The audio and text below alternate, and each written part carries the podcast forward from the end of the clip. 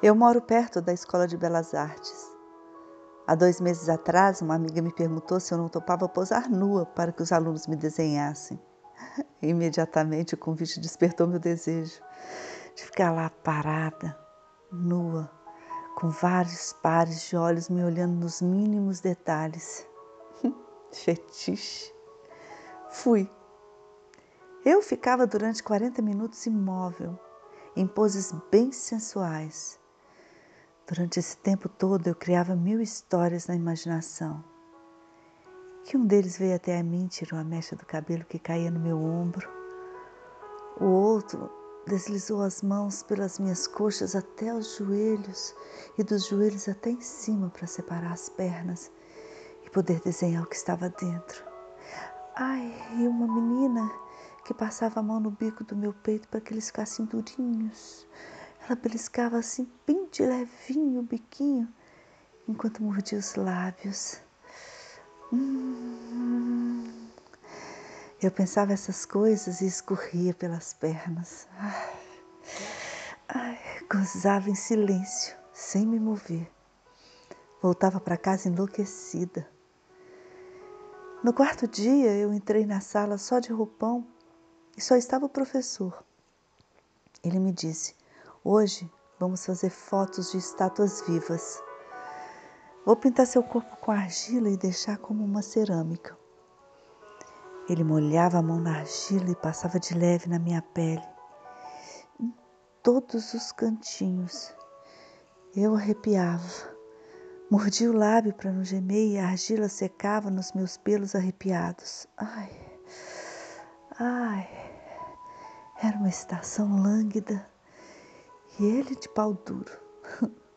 Dava para ver projetado nas calças e os dedos dentro de mim.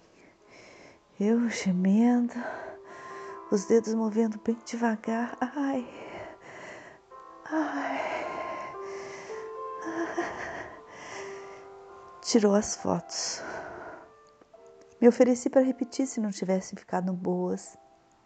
Ele me disse que tinha outras argilas para experimentar. Eram muitas cores de argila e o ritual se repetia. Ai, eu só vi o volume do pau dele na calça de malha, os dedos dentro, a pele arrepiada, com pelos repuxados pelo barro. Ai, ai, ai, e eu gozava.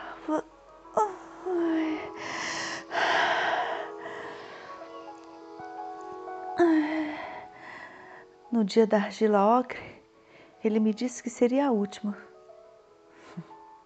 Aí eu tirei a calça dele e coloquei o pau inteiro na minha boca.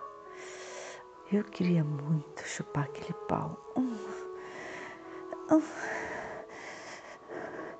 Quando ele estava molhado e quase, quase gozando, virei de costas, apoiada no sofá que eu estava, pedi que ele me penetrasse bem devagar. Bem devagar. Até entrar tudo. E ele,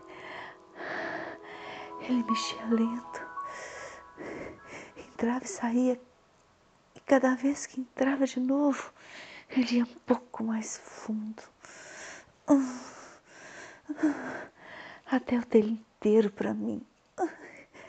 O quadril dele no encaixe perfeito com a minha bunda.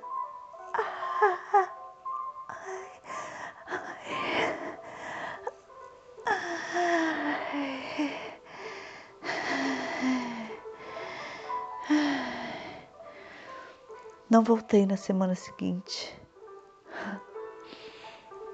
A obra de arte já estava completa.